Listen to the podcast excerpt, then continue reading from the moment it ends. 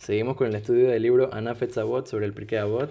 Estábamos en la Mishnah número 1, en el capítulo número 1. Dice la Mishnah que Moshe quibel Torah Sinai, que Moshe recibió la Torah de Har Sinai, entonces se la pasó a Yoshua y a los Zekenim y a los Nevi'im, etc. Fue todo el, el, proceso de cómo fue pasada la Torah de generación en generación, hasta que llegó a Ansheken Estagedola. Entonces dice que Ansheken Estagedola, la gente de la Gran Asamblea, dijeron tres cosas muy importantes, de Barim, tres cosas muy importantes de consejos para la vida, para poder andar en el buen camino. Entonces dice, el primer consejo, que es el que vamos a estar concentrándonos hoy, es Hevumetunim Badin. Una persona tiene que ser tranquila, tiene que darle con paciencia cuando llega un juicio frente a él. No solamente cuando viene al frente de un juez, obviamente cuando viene frente de un eh, bedín, de un juez, el juez tiene que tener con paciencia y tiene que analizar bien el, tema y no decir de una vez el veredicto, sino que eh, dejarlo sentar un día o dos y analizarlo bien y ver bien todas las pruebas y todo para ver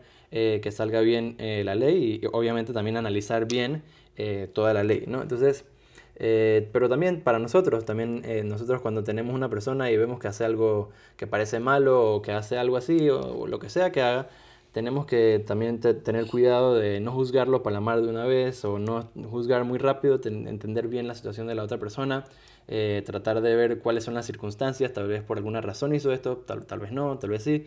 Entonces, eh, muy importante, cuando juzgas a una persona, o sea, no, no juzgarlo de una vez, ni para mal ni para bien, para nada. No juzgar muy rápido, sino tener paciencia cuando uno juzga. Entonces, eh, aquí tenemos un par de historias, vamos a contar una hoy. Eh, que trae en el libro Anafet Zabot. Una historia muy, muy interesante del rabino Yaakov Milisa. El rabino Yaakov Milisa escribió un libro muy importante, se llamaba el Netivot Mishpat. Entonces dice que una vez llegaron dos personas a su tribunal. Entonces uno llega con una moneda de oro, muy, muy, muy valiosa, y el otro dice, esa moneda es mía. ¿Qué pasó? El primero dice, esta moneda que yo tengo, me la encontré en la calle tirada, ¿ok? No era de nadie ok, yo qué sé, el que se le cayó, se, se fue, se, le perdió ya. Y el otro dice, no, era mía, a mí se me cayó, hace, se, me cayó dos minutos antes que la encuentre. Yo todavía no me había ni, siquiera dado cuenta que se me perdió. Y hay una ley en la Gemara y en la Alaja que dice que si una persona no se da cuenta que se le cayó algo, entonces es de él, ¿ok? Entonces como yo nunca me di cuenta que yo nunca me di cuenta que se me perdió, entonces yo no, yo no, yo no perdí el el, em, el, el, ¿cómo se llama? ser dueño de esta moneda. Y yo, yo, todavía sigo siendo, eh, sigo siendo el dueño de, la moneda de oro, porque yo ni siquiera me di cuenta, entonces yo, yo nunca di, di, por perdida la moneda. Entonces el otro dice, no, pero es mentira, que sí, que no, que no, que sí. Ok, entonces el rabino tenía una sospecha de que el que dijo que se le cayó a él la moneda, en verdad él no tenía razón, pero no, no podía probarlo todavía. Entonces le dijo, ¿sabes qué? Vamos a hacer, eh, vamos a hacer una investigación. Y entonces le dijo al, señor que estaba diciendo que se le cayó la moneda, que salga un minuto afuera, que, iba, que tenía que revisar la moneda. Está bien. Entonces el señor que decía que se le cayó, salió afuera. Y entonces el rabino le dice al otro, dice, por favor me puedes dar la moneda para revisar bien eh, cómo es la moneda y a ver si tiene algún, alguna señal de que tal vez es de la otra persona, etc.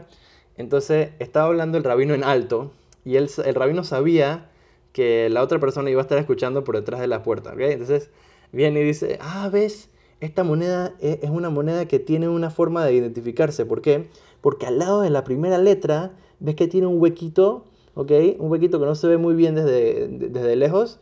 Entonces, como no se ve muy bien desde lejos, debe ser que solamente el dueño sabe de, este, de, este, de esta cosa, de, este, de esta señal, y por lo tanto, y por lo tanto, eh, eh, debe ser una buena señal. Y si él me dice que esta señal, entonces él se, va a poder quedar con esta moneda, ¿no? Pero obviamente el hueco no existía. Él lo estaba diciendo solamente para que el otro escuche y ver si en verdad estaba haciendo mentira y a ver qué decía después. Si decía que era este la señal, entonces obviamente no era de él, simplemente era un engañador, un, ladrón que está tratando de, robarse la moneda, ¿no? Entonces llama, llama de vuelta el rabino al señor eh, al, tribunal y le pregunta, a ver, ¿tú tienes algún tipo de señal en esta moneda, algo así para ver si tal vez en verdad es la, tuya o tal vez te cayó en otro lado, no sé qué? Y dice, sí, rabino, usted no sabe.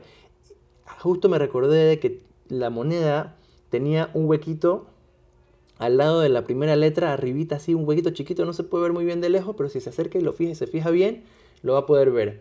Entonces Rabino le dice, Habibi, mira, mira esta moneda, la moneda no tiene ni un hueco. Entonces debe ser de que tu moneda se te cayó en algún otro lado. Entonces mira, va a buscar tu moneda con tu hueco, pero esta no es la moneda tuya.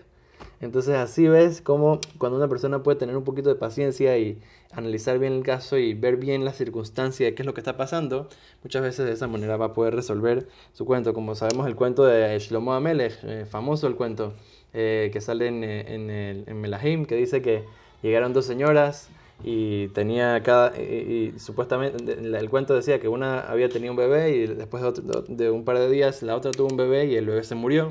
Entonces llegó, llegaron las dos eh, y decían que vivían juntas entonces una decía que el bebé era de ella y la otra decía que el bebé era de la otra entonces qué hizo Shlomo les dijo traigan una espada y vamos a cortar el bebé entonces una señora gritó no no no no lo cortes no lo cortes porque el, el, el, el Shlomo estaba como que diciendo bueno vamos a partirlo en la mitad entonces una decía, belleza, partan en la mitad. Así, así debería de ser. Y la otra decía, no, no lo partas, dásela a la otra. Entonces cuando, la que dijo no lo partas, entonces ahí se la dio. Entonces muchas veces uno tiene que, que, dar un paso para atrás, analizar las circunstancias. Muchas veces eh, con sabiduría uno puede resolver muchas cosas, muchos casos en la vida, tanto en un tribunal como en la vida en general. Una vez una persona eh, una, persona, una, una, vez que una persona se pone a, a, pensar bien sobre el caso y sobre lo que está pasando, se puede dar cuenta de que las cosas no eran como parecían en un principio.